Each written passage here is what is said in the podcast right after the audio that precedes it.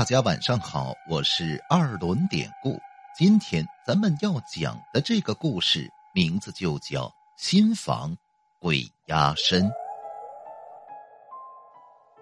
那年是九十年代初，我爸他们工厂分了一套房子，我们家在城郊的农村，我一直跑通勤，很累人的那种。我当时真的很高兴，不用再挤车了。弟弟呢也很高兴，他可以转学了，到城市上学。农村的家里养了两头猪，一群鸡，房前屋后都有园子。爸妈舍不得这些，也离不开农村。我爸当时坚决不搬，最后决定妈妈呢两头跑，我带弟弟过去。据说新盖的楼区环境很好，有山啊，空气好。发钥匙那天，我很兴奋，因为是单位分的房，见面说说问问，就差不多知道谁是谁家的了。来回窜着看房子，好或者不好，议论着。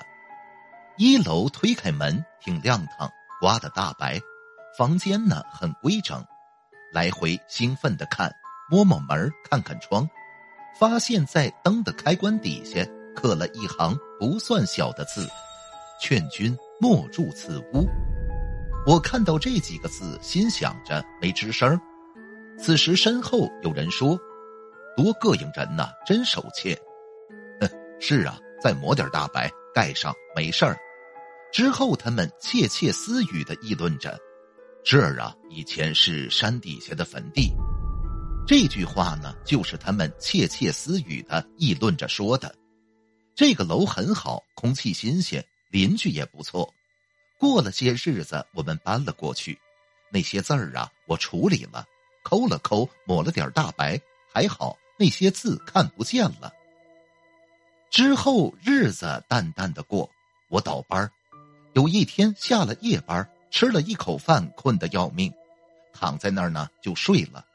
可是忽然间，我的浑身呢都发麻，难受至极，不能动弹。心里呢什么都明白，可是眼睛睁不开。不知多久我才缓过来，那缓过来之后浑身瘫软，也不知怎么回事儿。从那儿以后就经常这样，我当时很害怕，就跟妈妈说了这些。我妈一听跟我说：“你呀是不是被什么东西掩住了？”我不懂什么叫掩住了，就缠着问妈妈。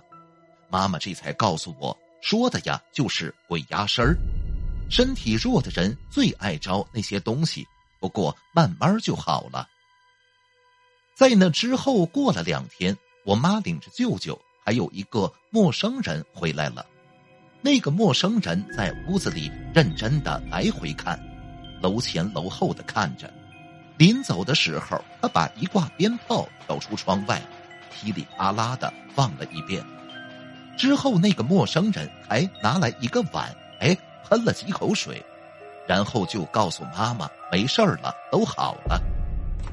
那天他们关门走了，我呢困得不行，倒在床上想着，终于能安稳的睡觉了。可是没睡一会儿，之前的感觉又来了。我当时心里明白，这个陌生人啊是来看事儿的，不过他算是白看了。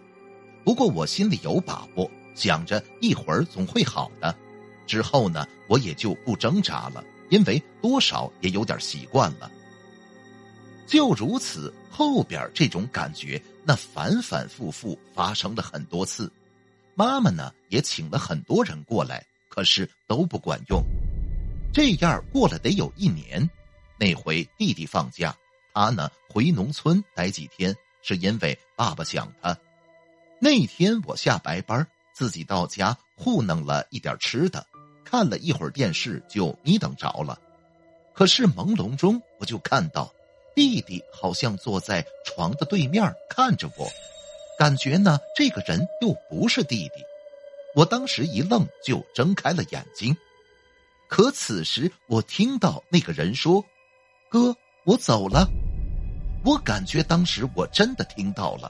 他就是在跟我说话，我很着急，好像灵魂出窍一样。我当时人已经站在楼前的岔路上，我看见路灯底下有一个人呐，穿着迷彩服远去的背影。那之后，我一下子从床上坐了起来。刚才的情景太清晰了，因为弟弟这会儿不在家，我担心他会不会出事儿。